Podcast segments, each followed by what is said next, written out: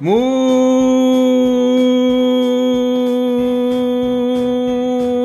buenos días, tardes y noches a toda la gente que escucha este programa llamado Ni tan spoiler. Mi nombre es David y que aquí estoy transmitiendo desde Caldera para el Mundo. Y me encuentro como todas las semanas con mi querido amigo desde la capital de Chile, Don Rodrigo. ¿Cómo estamos, amigo? Bien amigos, aquí estamos grabando un nuevo, nuevo programa, eh, así que contentos, listos y dispuestos. Muy bien. ¿Cómo estuvo su semana, amigo? Eh, bien, bien, siempre mm, eh, resolviendo aquí cosas en el trabajo, con harto trabajo, pero, pero bien, amigo, bien, bien. ¿Y usted cómo estuvo su semana? Bien, aquí pensando en que voy a gastar mi 10% de las FP. Yo ya tengo gastado. ya te he gastado. Ya, sí, ya está. y de hecho, me va, a faltar más plata. Increíble ¿eh? que haya sucedido. todavía, no lo, todavía no lo puedo creer. Sí, sí, y es lo que, lo que hablamos la, semana pasada, que eh, sirve más que cualquier otra cosa, bueno, sobre todo para gente que, que en verdad lo necesita, pero también sirve para, para el tema de, de eh, quebrantar, hacer ahí una, una grieta en el, en el sistema, en, temas que eran tabú, que estaban súper blindados, que hace más de 30 años que, estaban, que son súper relevantes para el país, pero que no, no se podían legislar o abordar. Así que súper bien. Ahora nos queda seguir viendo el tema de la FP y también el tema de, de la salud también. Claro, claro. De hecho, bueno, esto lo estamos grabando un día sábado 20... ¿Cuánto estamos hoy? Hoy día 25, amigo. Viernes. No, viernes, sábado, 25. Sábado 25 y esto va a salir al aire el 31. Y hoy, a hoy, sábado 25, bueno, no, lo alcancé a leer en profundidad, sino que lo vi hace como 5 minutos, que parece que ahí está favorable la bolsa.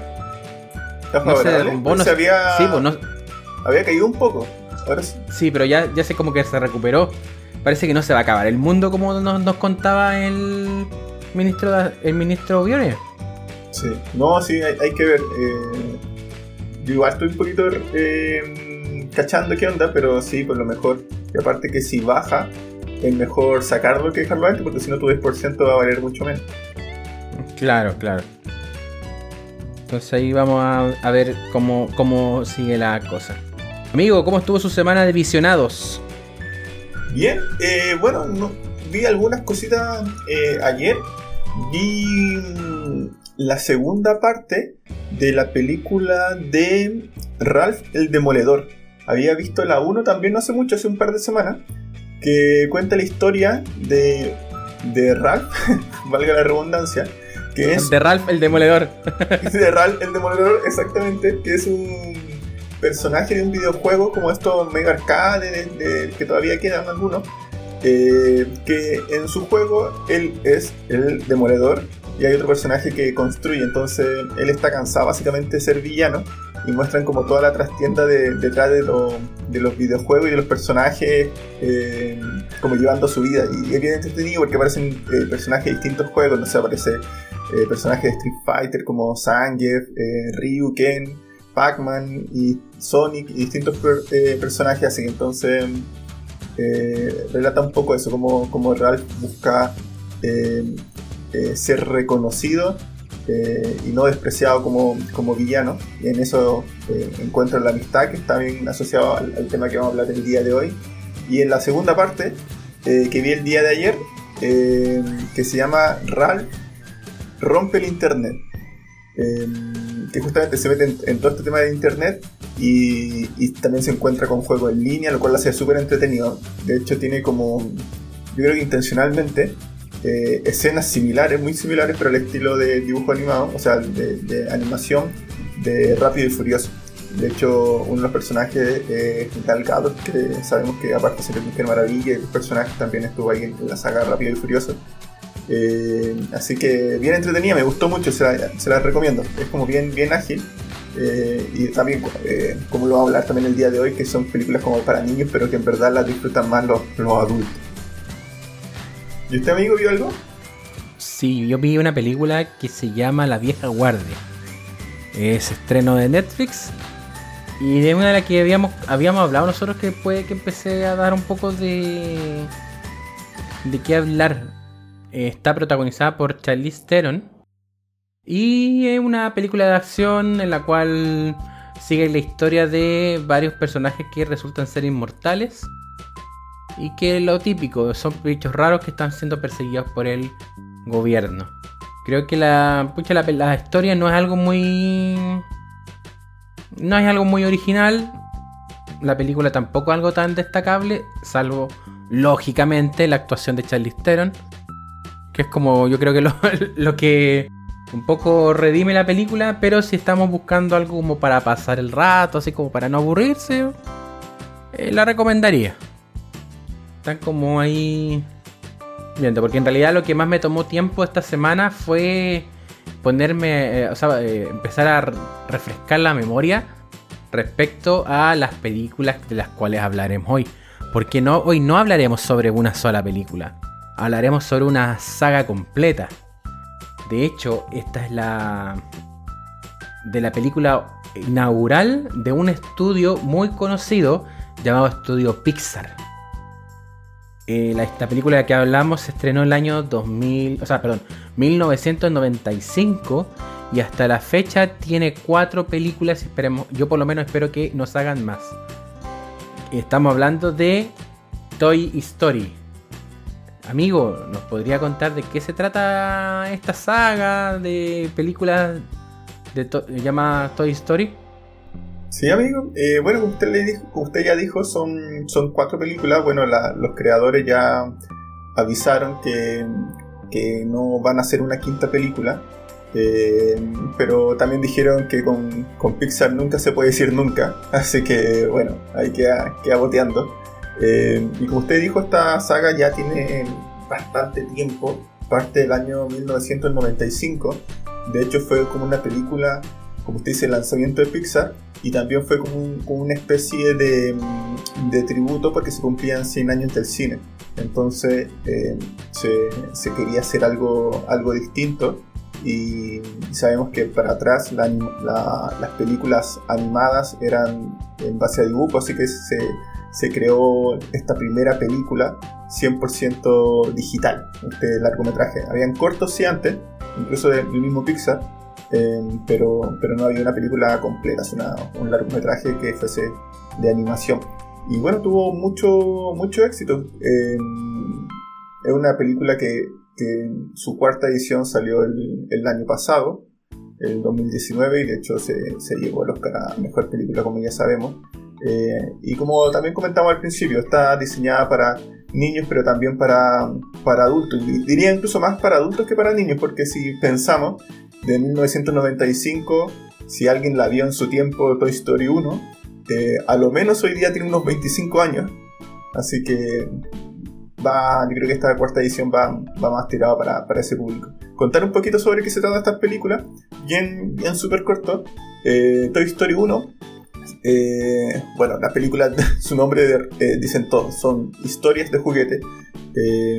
sobre todo del juguete favorito de un, de un, niño que se llama Andy, que es el vaquero Woody, el cual ocupa un sitio importante ahí para, para Andy dentro de todos los juguetes y en su cumpleaños recibe a quien sería su competencia, que es el astronauta Buzz Lightyear, eh, que le cuesta mucho asumir que es eh, un juguete y básicamente eh, se, se, enfrentan a, dinámicas complejas, como por ejemplo que el niño al lado es un torturador y destructor de juguetes y también que se encuentran con el periodo de, de que Andy se, se va a mudar.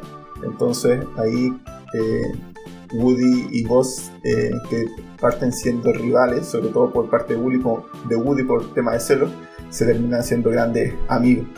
Eh, en Toy Story 2 es la historia muy similar, pero, pero opuesta. En este caso, quien se, como que se extravía y hay que rescatarlo es Woody, que por error es robado de una venta de garage y se lo lleva un coleccionista. Entonces Buzz Lightyear y sus compañeros buscan rescatarlo para, que vuelva con Andy. Y en el caso de la 3, em, en el caso de la 3 es un poquito más distinto Eh, y en este caso, eh, Andy ya está grande, ya se va a ir a la universidad, entonces está la disyuntiva de qué va a hacer con los juguetes, si los va a botar a la basura, si los va a donar o si los va a dejar en el ático. Eh, y en ese periodo también los juguetes se, empiezan a replantear su, su función, su objetivo como, como juguetes, si en verdad se quieren quedar con Andy, si se quieren ir a la universidad con Andy, o si buscan otro, otros niños que quieran jugar con él. Y en la cuarta película, eh, bueno, la tercera, eh, nos tenemos como un spoiler, ¿cierto? Si ya la saga ya, ya va. Ya, ya pasó harto rato. Sí, en la tercera, bueno, termina en que Andy eh, regala su juguete a, a, una nueva niña, a Bonnie. Y en la cuarta película, Bonnie eh, empieza a ir al colegio, otra nueva, como nuevo conflicto. Y en eso se, se crea un, juguete que es Forky, que a través de basura lo, lo construye y la dinámica de la cuarta es muy parecida a la primera. Eh, como que en vez de Ball Lightyear con Forky, juguete, eh, si bien le genera cierto celo, eh, trata de, hacer que, que, Forky en este caso eh, se quede con, con, Bonnie porque la hace feliz y es como el objetivo de los juguetes. Eh, eso en grandes rasgos, amigos. No sé si queremos partir ya con los temas más, más formales. Sí, sí, sí, sí. Mira, a mí me pasa algo con. Yo creo que como la saga tiene tres momentos. Así, para mí son, son tres momentos bien fuertes. Uno que es la primera película, la segunda y la tercera que le meterían el, el segundo momento y la cuarta que eh, aplicaría como el, como el tercer acto de todo esto. Eh, antes de iniciar el programa, yo le decía a Rodrigo que a mí la cuarta, yo cuando vi este nuevo revisionado que hice de la 4, me dio, me dio la, la, sensación de que no me había gustado la película, la 4. Y cuando la vi en su momento y la vi así, la vi como pasable, porque de las cuatro películas, y eso se mantiene intacto, para mí la 3 es la que tiene mayor rango, la película, la, la película de la saga más superior, es la, tercera. Pero tenía mejores recuerdos de la 4. Y ahora que veo la 4, en realidad no como que de hecho me desagradó, y podría decir, porque eh, hay algo que tiene que ver con, con los arcos de los personajes. Y sobre todo con el personaje de Boss Lightyear que creo que se va perdiendo en la 4. Porque como bien decía Rodrigo, eh, estas son historias de... Es como la historia de, de unos juguetes. Entonces el, el, título está tan bien puesto porque habla sobre la historia de la vida también. O sea, como los juguetes pasan por distintos periodos evolutivos, por así decirlo, en la vida. O sea, la primera tiene que ver con la primera infancia, con el. un poco. cuando tú estás empezando a. la primera infancia, entrando a la adolescencia, un poco eh, figurándote quién eres en el mundo. La segunda está más relacionada con hacerte cargo de ese quién eres en el mundo. La tercera es como la vejez. Y la cuarta yo no sé qué es. Así de simple. Es como. Como quizás segunda oportunidad. No, no lo sé muy bien porque a mí me queda flojo el arco de Boss Lightyear. Siento que lo que habían logrado en la tercera película ya era en cierre redondito y abrir la historia de nuevo y hacer una especie de reseteo de Boss. Que a todo esto es mi personaje favorito de la saga. No me agradó. Pero ya llegaremos a hablar de eso. Pero quedémonos cosas, cosas más, más formales. Como primera película, la del año 95. Y el, el que haya sido para los 100 años significaba también un reto técnico. Eh, recordemos que Pixar es un estudio que está fue comprado por Disney. Y Disney, cuando, en la, toda su historia de la animación, solamente llamemos la historia más. La historia, la mejor historia de Disney, tiene que ver con la, cuando ellos hacían animación y fueron innovadores eh, y en cuanto a lo que es la animación experimental, en que constantemente estaban haciendo rupturas de retos técnicos para cada época en la cual estaba. Entonces tú uno mira con lo, uno mira la, la película de Toy Story y claro, si bien no se conserva tan bien en lo estético, pero para la época era un logro tremendo un logro tremendo y que, claro, por lo mejor tú lo comparas con la animación de ahora y no es tan vistoso, pero no deja de ser bueno. Cosa que ya con la segunda película eh, uno observa el, el, o sea, el, incremento en lo, en lo técnico, en las texturas, inclusive en el guion. También creo que es un cuento que hay que no hay que dejar de lado es la participación de John Lasseter en esto. Que es el, director, el antiguo director de creativo de Pixar y de Disney y que sale a raíz de denuncias de acoso sexual. Y que después el tipo. El tipo las, acepta.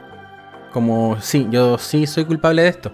Me parece que no hubo un tema legal de por medio, no hubo denuncias legales, pero sí el tipo aceptó que había caído en conductas impropias de acoso a, su, a trabajadoras eh, que hablaba de sus cuerpos, que buscaba besos, toqueteo cosas así.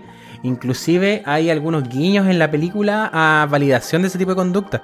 Entonces también es como algo, algo que... En el fondo como que la forma que construyen eh, los villanos... Y no sé si sea casualidad... Ahora sí me pasó el rollo. No sé si sea casualidad, pero que los villanos de toda historia se parezcan tanto a John Lasseter que estamos hablando del oloroso Pete y de Lotso principalmente, más que Sid. En la 1 el villano es un niño, es un adolescente, destructor. Pero en la 2 son arquetipos de viejitos buena onda que en realidad no son buena gente, son malos. Y que tienen cuestiones escondidas, ¿cachai? Tienen como sus dobles intenciones. Y un poco se aprovechan de su posición en el mundo para manipular a, a los otros juguetes. Entonces también ahí es como algo que me, no sé, que me, que deja como, como entrampado. ¿Será tan casualidad? ¿O esto está intencionalmente puesto allí? Y que encuentro, si, si no es intencional, lo encuentro así como maravilloso porque en la, tercera película, donde construyen a Lotso, este oso morado con olor a flores que es el villano, y creo que el mejor villano de la saga, mejor que Sid inclusive, eh, ya John Lasseter no estaba en la dirección, estaba más metido en la parte creativa, en general de Pixar. Eh, los directores estaban más, más involucrados en sus proyectos, también en lo escrito. Y se da esto. Y empezamos a ver otros tipos de visiones entrando a la, al cine de Pixar. Vemos complejización de los guiones. También hay otro equipo que está trabajando con Doctor, que ya, ya, hemos hablado de películas de Doctor en otros capítulos.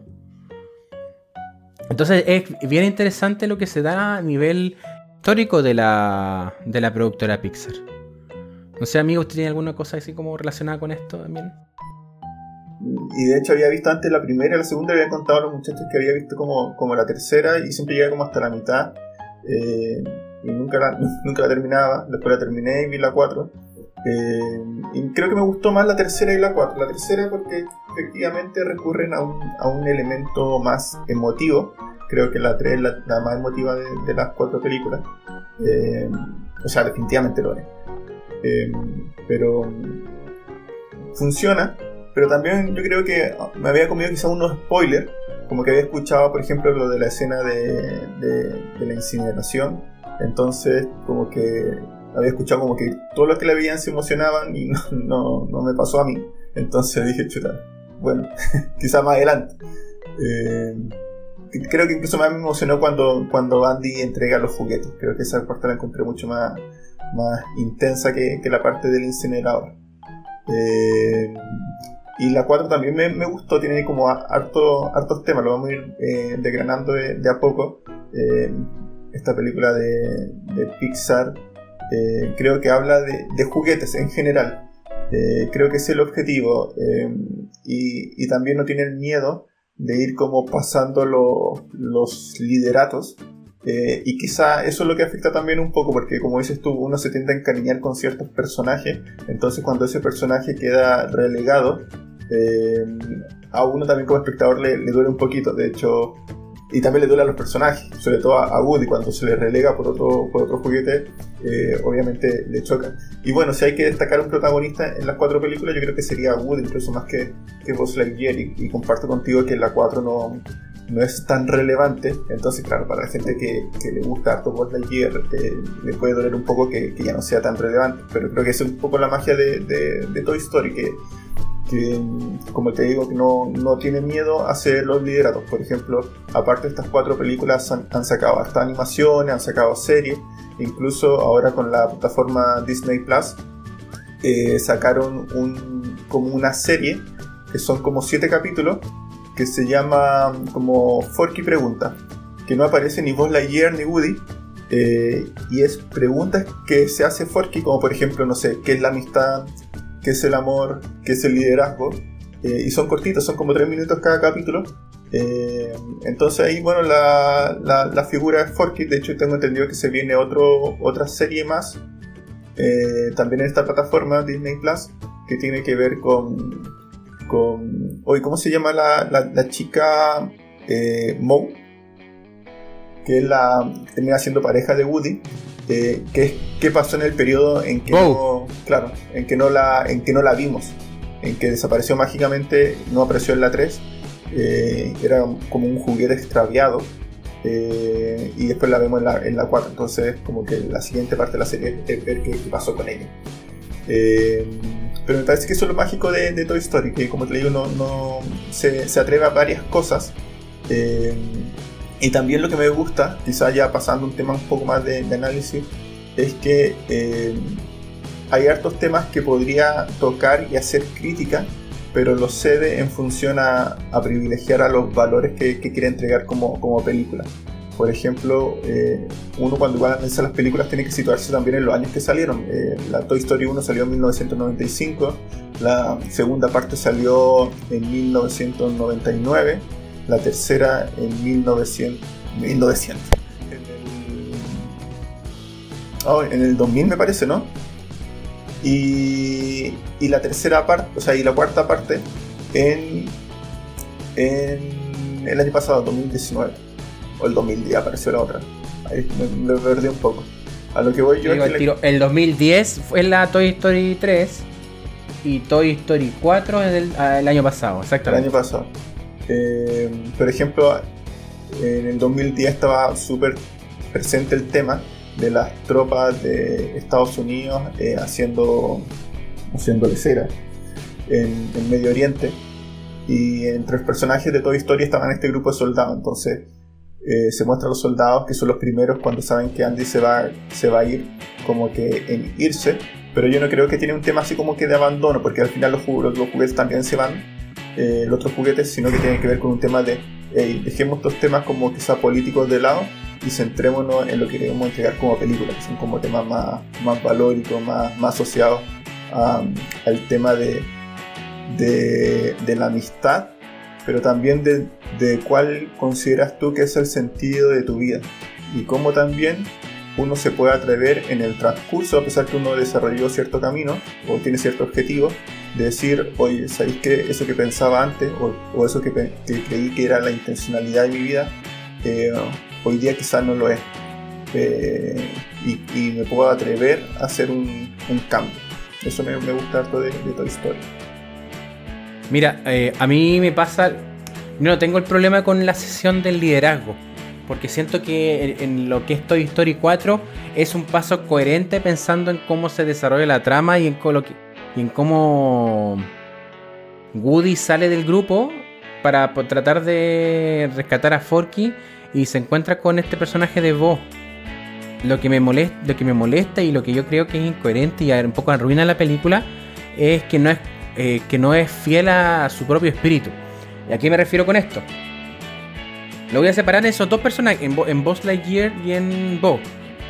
Cuando parte de Toy Story 3, cierto de que estamos con esta escena en cual empezamos a rememorar la infancia de Andy, cómo hace sus historias con sus juguetes, eh, cudos aparte para el malvado Doctor Tocino, que es chanchita, la alcancía eh, que es Ham, que es muy entretenido como él lo vuelve en el villano de las historias de Andy por ser un chancho gigante, es muy divertido. Pero la cuestión es que ya, es bien bonito como te arman eso. Eh, y después hasta que Andy ya está. Ya está mayor, está en la mayoría de edad y ellos están enfrentándose a, hacer, eh, a, irse al olvido. Y que tampoco ellos sabían que Andy los quería guardar, no los quería botar a la basura. Entonces se hace la separación entre vos, que es bien fiel a su espíritu de terco y que le cuesta aprender, que es muy obcecado. Él aprende, pero le cuesta. Y eso lo ves en todas las películas. Eso es constante. A vos le, o a Woody le cuesta aprender.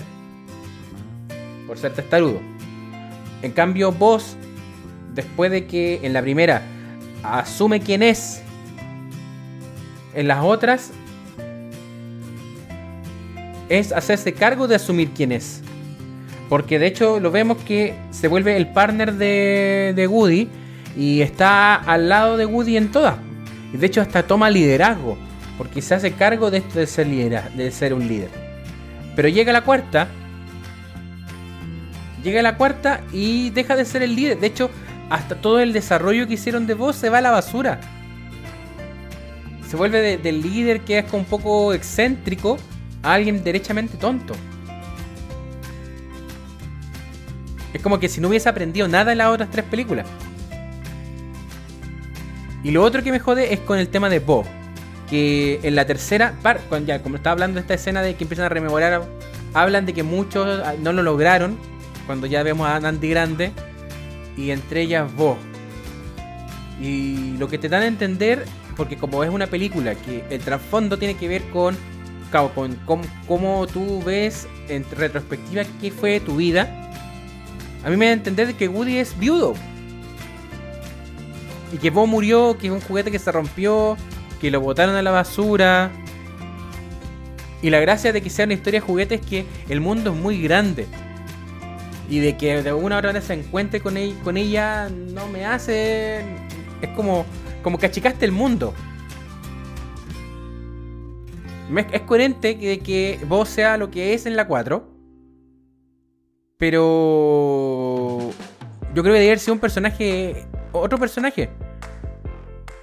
Porque si no le quitáis la fidelidad a esto y el, valor y de hecho la cuestión que, que, uno ve que sí es un aprendizaje de Woody, que es enfrentarte que ya hay gente que pasó, que se fue de tu vida y que probablemente murió porque ya está ahí en tu ocaso, está ahí en la vejez. Y eso también tiene coherencia con la narrativa de la, de la tercera película en sí misma. La coherencia interna como saga y la coherencia interna como película. Y que es tremendamente potente en la escena del incinerador, cuando eh, los, juguetes ven que se van a morir. Y la forma en que ellos están afrontan la muerte, perdón, es me voy a juntar con aquella persona con la cual hice vínculo en toda mi historia de juguetes. Entonces el matrimonio cara de papa, ¿cachai? Lo que pasa con Boss y con, con Jesse y después le va, vos le da la mano, y no es, no es Woody. Vos le va a dar la mano a Woody para poder afrontar la muerte como amigos, como partners. Y Woody se la acepta, siendo que en la película, al principio de la película, vos hace lo mismo para eh, darnos un lugar, una, una nueva vida. Que hay una, yo creo que también es una forma de hablar de los asilos de ancianos, cuando cambian de la casa de Andy a esta guardería infantil y el maltrato que viven muchos adultos mayores versus a otros que viven relativamente cómodos y bajo alguna de estas estructuras tóxicas de manipulación de los sistemas. Porque igual le meten, esa cuestión entre medio. Y Woody lo rechaza. Y después estamos llegando al final de la película y Woody acepta que el camino lo hizo con estos juguetes y acepta la muerte y que voy a morir con ellos. Y me ponen esto otro en la 4 y que se echa todo eso a la basura. Entonces, eso es lo que me molesta. Me molesta, de, me molesta de la. De la 4. Entiendo que se haya hecho, entiendo el cómo se hizo. Y eso que tiene que ver con las épocas. Pero creo que le rompe bastante. Más de lo que construye. A lo mejor plata. Puta, pista le va a dar plata. Hay que recordar que Forky fue un hit cuando salió. No sé si te acordáis los cabros chicos a principios del año pasado. Pucha, todos comprando Forky. Y compraban ese, ese pack para, para fabricar el, el mono. ¿Te acordáis de eso? No, no, no. No caché. ¿No lo viste? Lo yo me acuerdo que cuando salió Toy Story 4, todos los cabros. Pues yo estuve ahí en la calle, en, en, la calle. Esto fue. Eh, Toy Story 4 se estrenó. ¿Qué mes del 2019? Se estrenó en junio. Sí, en mi, en mi cumpleaños. En mi cumpleaños. El 11 de junio. Y después ya global el 21. Y me acuerdo que para esa época, en la calle, tú vas a ir por la calle y había muchos estos packs así como haz tu propio Forky. Y de hecho tuvieron que sacarlos de circulación porque eran peligrosos. No sé si te acordáis de eso. Eh, no, no, no, amigo, en verdad, no, no. Es que en esa época no había enganchado con toda historia, entonces no, a lo mejor no me fijé. Pero eso pasaba, y la gente hacía Forky como que. El juguete es perfecto para el, para el público centennial. Estamos bien. A lo, mejor, a lo mejor es eso, a lo mejor es un tema de que me siento excluido generacionalmente. Pero, pero puede que sea eso o puede realmente que sea esto que estoy planteando. Que por lo menos a mí, a mí, a mí, a mi forma de ver, eh, tiene que ver con un tema de coherencia interna. A lo mejor podrían haber hecho otro tipo de película con la misma directrices que no se haya llamado Toy Story. Quizá ahora soy solamente un viejo gritando y de como cascarrabia. Pero, pero sí me pasa esta cuestión, o sea, como que eh, la me cambiaron mi Toy Story, una cosa así. Em, bueno, a mí me pasa que, bueno, y hablando primero del tema de, los juguetes que hablaste recién, em, saber que en verdad eh, Toy Story aparece en varios juguetes reales eh, y que fueron de gran ayuda las películas para, para, la venta de estos juguetes, o sea, en las distintas Toy Story. Eh, de hecho, en la primera Toy Story eh, querían incluir el personaje de Barbie, pero se comunicaron Pixar con la gente Mattel y Mattel dijo que, que no, porque en verdad pensaba que no le iba a ir bien a Toy Story. Y de hecho, para la segunda fue Mattel que llamó a, Toy Story para pedirle que incluyeran las Barbie. Eh, y por ejemplo, no sé, también aparece esta, esta pantalla que es clásica que uno como que puede dibujar en la pantalla moviendo las perillas. Eh, la empresa se iba a ir a quiebra. Y después de Toy Story 1 que aparece, eh, la, la, empresa se salvó porque aumentaron muchísimo las ventas. Y así fueron distintas empresas que se fueron comunicando, tanto Pixar con, con la empresa como esta empresa con Pixar para que puedan incluir sus su juguetes. Eh, así que bueno, eh, el tema de la venta, el marketing es una realidad que ha estado, ha estado siempre. en cuanto a, las películas, mira, la 4 en verdad me, gustó harto. Eh, creo que pudo haber incluido, como dices tú, en vez del personaje de Bob, otro personaje nuevo, que quizá incluso puede haber sido más comercial, porque claro, si es un personaje nuevo, se puede sacar más juguetes y eso vende mucho más que estaba como muñequita de, cerámica que aparte estaba como roto. Pero lo que me gustó ver es como la evolución de, este personaje. Eh, hoy día las películas están abordando mucho el tema de la temática femenina eh, y creo que a su punto Toy Story también lo hizo con, con, con Bo, eh, de verla, la niña que le coqueteaba en las primeras películas a, a Woody, verla súper empoderada. De hecho me hizo mucho acuerdo la primera vez que, la vi Furiosa de Mad Max. Eh, una, una, un personaje que, pudo ser, que puede ser protagónico por, por sí mismo. De hecho, lo comentaba en Mad Max que, que Furiosa al final es el protagonista en vez, que, en vez que Mad Max. Oye, y paréntesis, eh, eh, Furiosa tengo entendido que ya no aparece en la siguiente Mad Max. Tengo entendido que, bueno, aquí a través de redes sociales, Charlize Theron al menos se despidió del personaje. Y aparte tengo entendido también que ella se lleva súper mal con, con, el actor de Mad Max que es Tom Hardy. Cierro paréntesis. Ya, pésimo con Tom Hardy. No, no, eh, antes de cerrar el paréntesis, eh, me parece bien, no porque le tenga mal a Charlize Theron, todo lo contrario, lo encuentro bacán, pero es coherente con el espíritu de las Mad Max, que son todas películas independientes, son, son todas películas independientes. Sí, y, distinto a, Toy Story que Tom Hanks y Tim Allen, que bueno, Tom Hanks hace a, Woody y Tim Allen a, a Buzz Lightyear, eh, se llevan súper bien, son, se han hecho eh, buenos amigos. Eh, me perdí un poco de, lo que iba, pero ah, lo que me gustó eso, del personaje, la evolución de, de, de, de Bo, creo que de verdad fue un acierto. Eh, y también me gustó el tema de, de, de Woody, de, de, poder cambiar su percepción de, del mundo. Habíamos visto un poco que las películas anteriores eran como muy similares unas con otras. De hecho, la, la 2 es el calco un poco de la 1, pero al revés. Como que la 1 parte con todo el mundo de, de Woody, así como con cajas, de todo semejante al, al, al, oeste, y la 2 parte al revés, parte todo el mundo de, de. Eh, y es Boss quien hace ahora la, pega de, de buscar a, a Woody. Eso no me había gustado mucho entre la 1 y la 2. Eh, la 3 me gustó el tema, como te digo, de, de lo emotivo.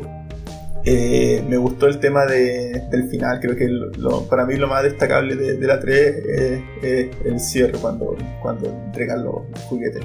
Y en el caso de la 4, bueno, igual habían pasado 9 años, entonces yo creo que cuando ya han pasado 9 años, independiente que obviamente hay que ser fiel al tema de la franquicia y otro director, yo creo que también te puede dar el, el, el espacio para um, sacar como de sintonía, porque ya ha pasado harta agua bajo el puente. Eh, como no sé, como el ejemplo que vimos de Mad Max, que cambió hasta el, hasta el actor principal, es muy distinta como la Mad Max que vimos, la última con respecto a la anterior. Eh, afortunadamente, porque es mejor que la anterior. Y en caso de Toy Story es como, es como similar, me parece que, que, claro, el eh, caso, por ejemplo, de Buzz Lightyear se pierde mucho. Eh, eh, pero, pero bueno, pasa, pasa a veces con las películas. Pero y de hecho, Forkin no, no, me agrada tanto como, como personaje. De hecho, me hizo de acuerdo un poco al, personaje de, Star Wars, el, pero el de la. como el episodio 1, no me acuerdo cómo se llama. Jar Jar Binks. Sí, Sí, de hecho como que no me gustó tanto, no me, chocaba un poco. Pero, pero bueno, es parte de la película y hay que tratar de, un poco asimilar. Entonces eso me gustó un poco con, con Toy Story, así como que el giro que, dio la película, que se, que se atrevió. Eh, y creo que la, como parecido también a, a, Breaking Bad, uno puede haber dicho ya con la penúltima temporada, perfectamente pudo haber terminado y cerrado la saga. Eh, con el final que tuvo y parece con Toy Story también, con la tercera puede perfectamente haber cerrado la saga, pero creo que la cuarta, eh, para los más fans, igual se, se agradece, igual lo, eh, lo hace bien. Perfectamente se puede haber cerrado con la 3, pero la cuarta igual le, agrega algo o, al menos eh, te da un gustito de poder volver a ver a, los personajes. también agregar algunos datitos extra eh, que a veces uno puede revisar por internet y encuentra ese tipo de cosas. Eh, claro, hay distintos villanos en las películas. Eh, comparto contigo que el villano de la 2 y la 3 es muy similar, son personas buenas, o sea, que se muestran buenas, pero en realidad son malas. Y es distinto a la, a la 4, que es al revés, es como un villano que se muestra malo, pero en realidad tenía su corazoncito al final.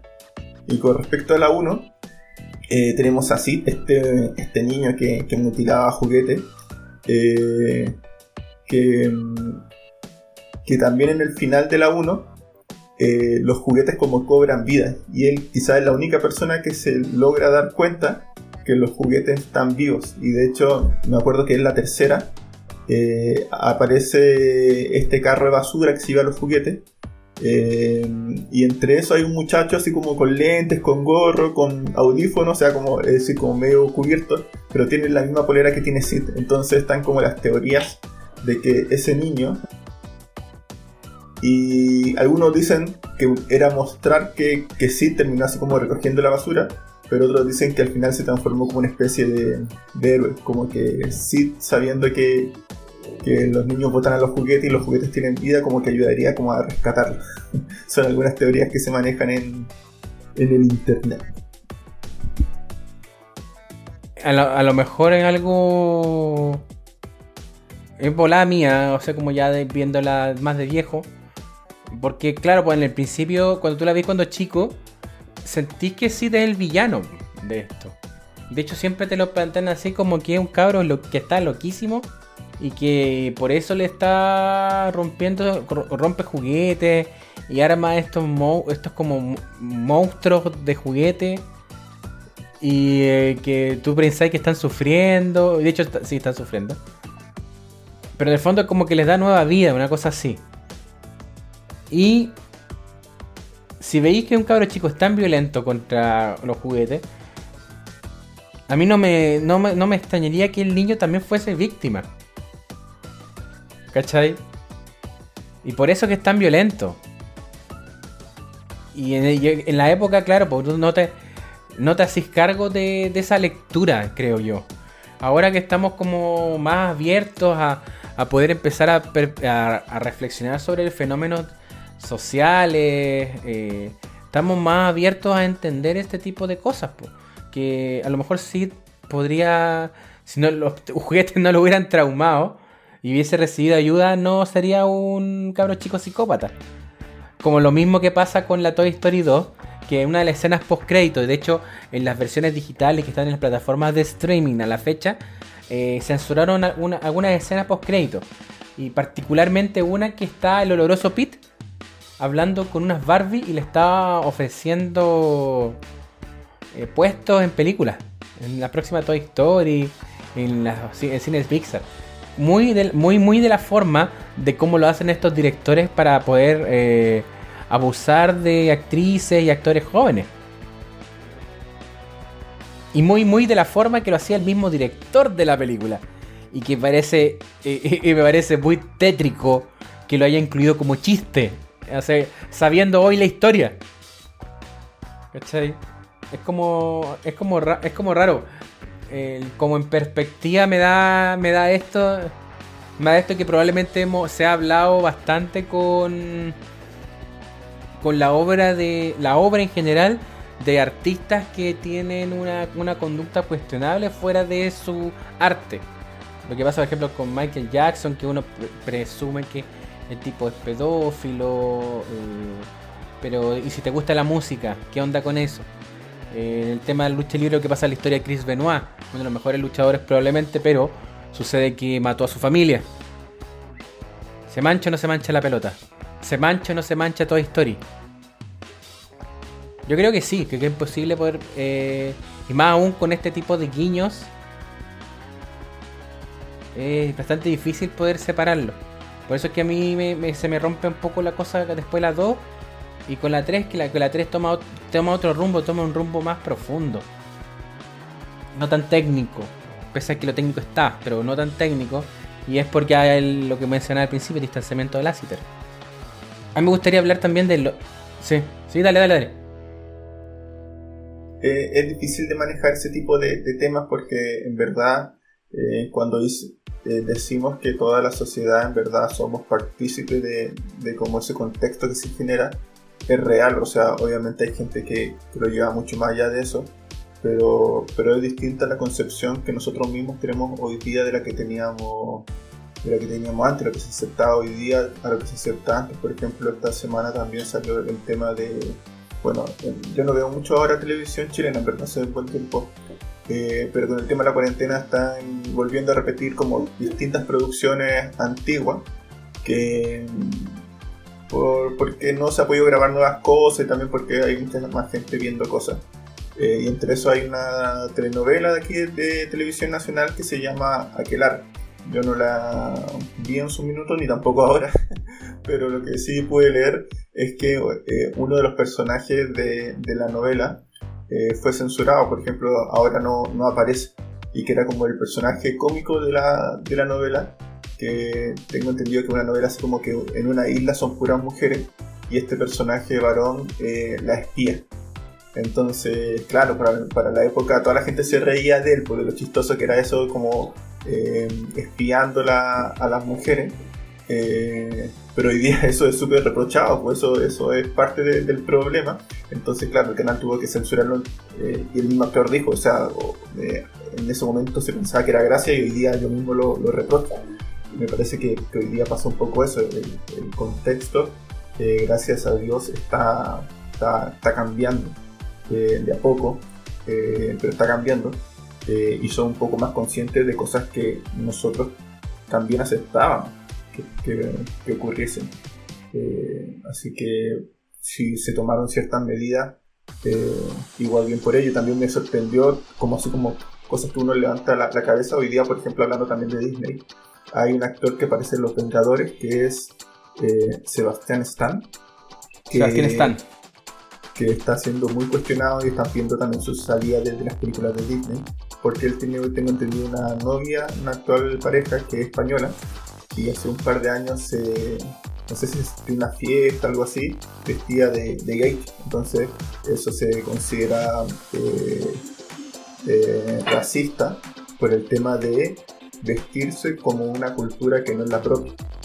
Y para mí, en verdad, eh, si lo hubiera visto algo así, yo no hubiera considerado racista. Entonces, como que uno dice, oh, eso es racista, o sea, ahora, o, siempre lo fue y uno no tomaba conciencia.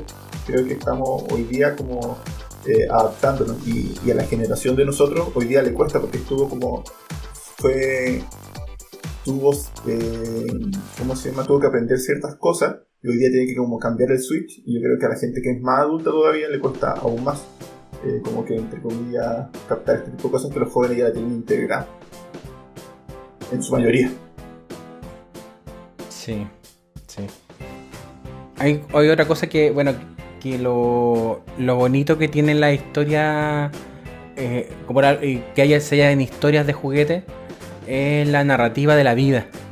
Y en cómo cambia la vida con, cosas pequeñas. Por ejemplo, si me pongo a, a rememorar, y de hecho creo que lo vamos a mandar a, la, a nuestros auditores a ver si nos apoyan con, con esto.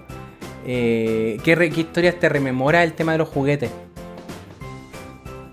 Cómo, cómo uno crea su propia narrativa personal a través de los juguetes cuando es chico y lo que uno empieza a pensar después de eso.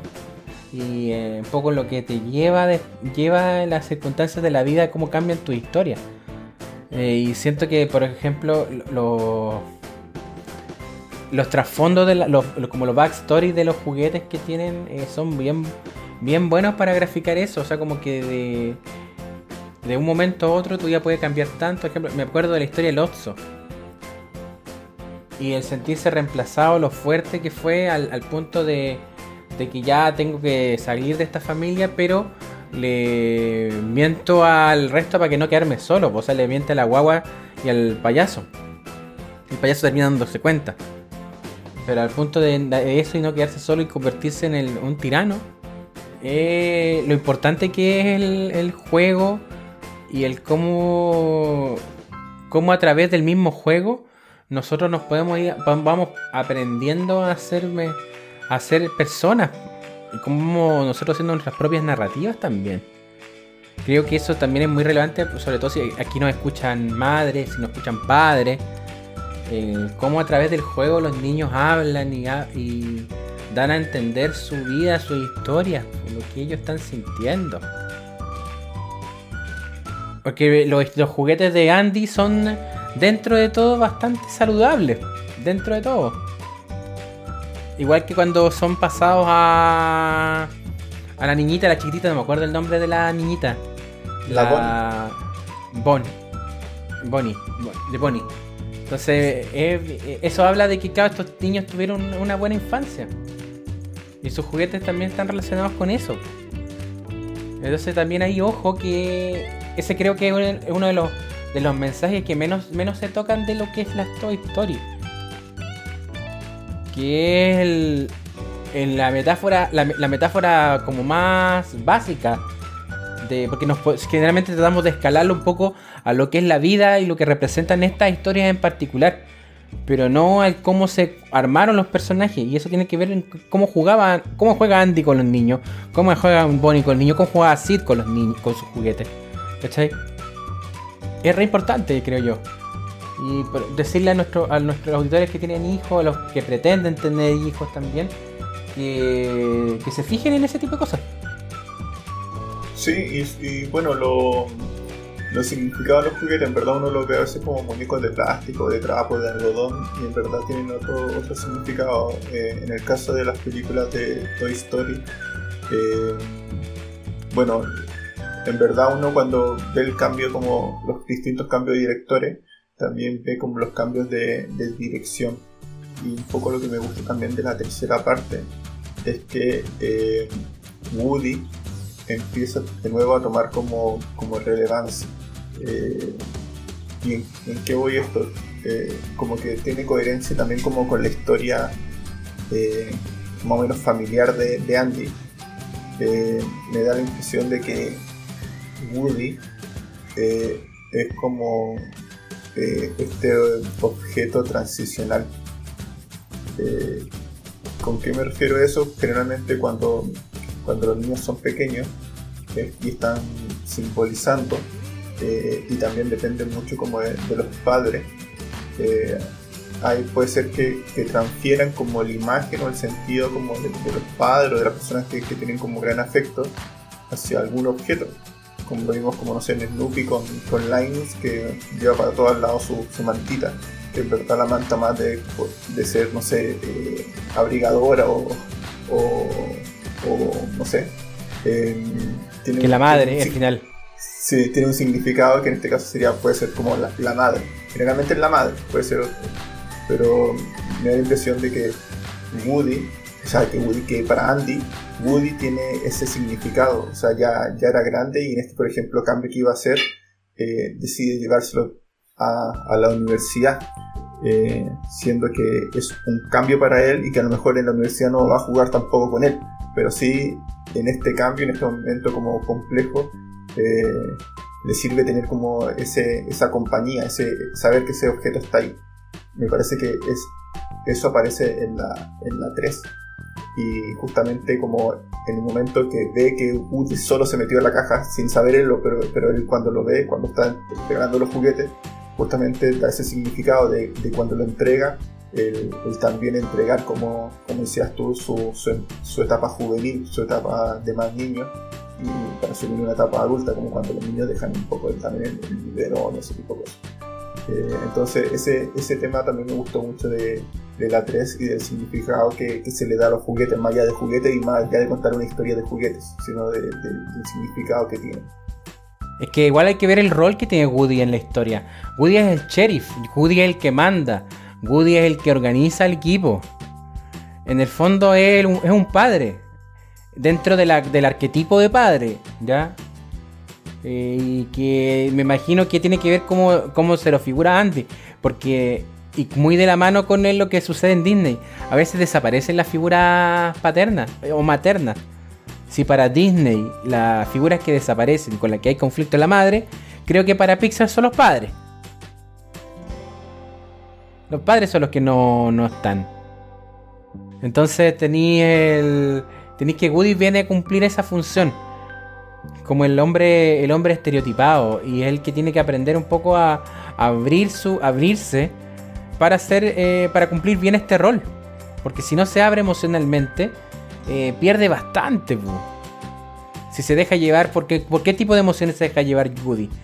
Por la rabia, por los celos. Es súper torpe en ese sentido. Y es lo que va aprendiendo y lo que también eh, un poco nuestra cultura nos, nos traspasa a nosotros como varones, ¿cachai? Entonces creo que ahí está como bien, bien explícito el, cuento con, con, Woody y un poco la necesidad que tiene Andy para, cuando piensa en llevárselo en tener este como monitoreo. De hecho, hay cuestiones que eh, yo creo que una de las teorías que se arman y que uno podría lucubrar es que él es un vaquero de una serie de televisión vieja.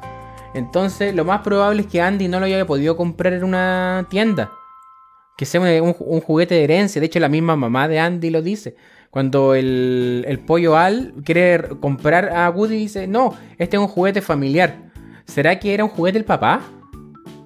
Y que el papá veía esta serie de vaquero cuando, en su infancia y guardó a Woody y se lo dio a su hijo. Y por eso es que significa tanto el, juguete. No lo sé. Sí. No lo sé. Misterios, misterios sin resolver. Sí, es un misterio. Eh, pero creo que, eh, como lo hemos comentado a veces anterior y también lo he comentado, eh, a veces mm, las películas no tienen que dejártelo todo, no tienen que darte como todo el, todo el trabajo y a lo mejor tampoco es tan, tan relevante. pero sí quizá mostrar eso, que, que también lo hemos comentado en capítulos anteriores, que, que estas películas igual te muestran que, como dices tú, a veces falta el padre, a veces falta la madre, a veces faltan ambos.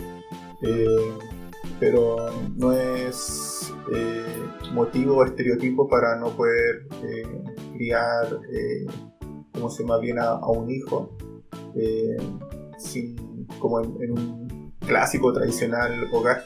Así que eso, no sé, suena, suena bastante bien. Sí. Amigo, ¿tiene algo más o nos vamos a la palabra del cierre? Yo creo que ya vamos cerrando, amigo. Ya pues, démosle palabra al cierre. Eh, agradecerle a todos los que, los que han disfrutado de estas películas. Eh, invitarlos a que las repasen. En verdad, uno, como lo dije también al comienzo, eh, cada vez que la ve le da como una, una, vuelta nueva.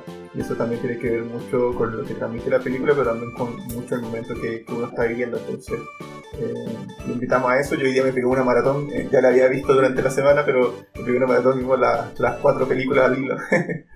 Eh, y en verdad eh, es un gusto. Eh, así que eso, que tengan muy buena semana y, y disfruten. Bueno, yo recomendarle esta saga, pese a que le he tirado muy, basurado bastante la 4, pero también véanla más. No es una mala película, pero siento que está en la saga equivocada. Eso es todo. El final. Pero me quedo con que Toy Story es una forma muy elegante de validar las historias y la importancia de la, infancia en el crecimiento personal hasta, hasta la adultez, hasta la vejez. Es sumamente, creo que relevante de ver y conversar. Y cuando estamos en esto de observar a, los que vienen, es analizar en cómo ellos interactúan con su, con juguete y cómo, lo hicimos nosotros mismos de qué hablamos y cómo, el juego que teníamos hablaba de nuestro desarrollo y después que de quiénes, nos transformamos y que vamos a seguir deviniendo. ¿ya? Así que eso respecto a Toy Story, eh, son películas muy bonitas y que también es importante entrar a reflexionar sobre sobre lo que pasa alrededor de estas películas y, si esta se manchan o no se manchan con los actos de sus directores y todo lo demás. ¿Ya? Eso, eso como dejárselo a, reflexión a todos nuestros auditores y nuestras auditoras. Y bueno, invitarlo a que nos escuchen en todas nuestras redes sociales, en, lo que tiene que ver con audio, en Spotify, en Spreaker, en Apple Podcast, en Google Podcast, en YouTube, en Evox y en todas las demás que existen en la vida, y en las redes sociales de texto en Instagram, en Twitter y en Facebook. Además, en Facebook, bueno, esto no lo van a poder, lo van a poder escuchar después cuando, cuando esté el, capítulo listo, pero eh, de vez en cuando vamos a empezar a dejar algunas dinámicas en Facebook para que puedan ir participando en los programas. La de Toy Story es que nos manden va a ser y, que esperemos, esperemos que resulte que una vez finalizado el, capítulo vamos a empezar a escuchar historias de nuestros auditores que envíen sobre sus juguetes favoritos y sobre las historias que contaban con ellos. Así que eso ha sido todo en este capítulo de No Spoiler. Nos escuchamos en breve. ¡Chau! Chau, chau. Hola chicos, ¿cómo están? Los saludos a Tamara de Puerto Montt. mi juguete favorito de la infancia fue la famosa Rosalba. Es que no había una, no había ninguna niña en los 90 que no soñara con tener una de estas muñecas. Yo recuerdo que me lo regalaron en una Navidad y fue un grito de emoción, así como el video del niño, ¿se acuerdan? Este que grita Nintendo 64. Lo mío fue así como La Rosalba me la trajo, me la trajo. Porque yo creía en el viejito vascuero en ese tiempo, estaba hablando cuando, tenía como 6, 7 años. Miren, yo jugaba a hacerle trenzas, le cambiaba ropa, jugábamos a tomar el té, bailábamos hasta dormía con mi Rosalba, pero el otro día aparecía a tirar en el suelo mi pobre muñeca. bueno, mi Toy Story me recuerda harto a mi muñeca porque a medida que fueron pasando los años, obviamente la fui dejando de lado porque comencé a tener otros intereses y me recuerda harto esta parte de la Jessie la vaquerita. Y lo que sí es que yo se la heredé después a una primita chica Así que espero que mi Rosalba haya disfrutado tanto de jugar con mi prima como disfrutó de jugar conmigo. Uno de mis juguetes favoritos durante mi infancia fue mi querida Barbie, mi Barbie Escarcha. No recuerdo si ese era su nombre original, pero eh, la gracia que tenía esta Barbie era que tenía un vestido del cual botaba escarcha. Entonces, bueno, a mí me encantaba la escarcha de niña y eh, también me hace acordar mucho a mis hermanos y a mi mamá, ya que ellos se reían y me molestaban porque encontrábamos restos de escarcha en los lugares más insólitos de la casa. Entonces esos son mis, recuerdos respecto a juguetes queridos.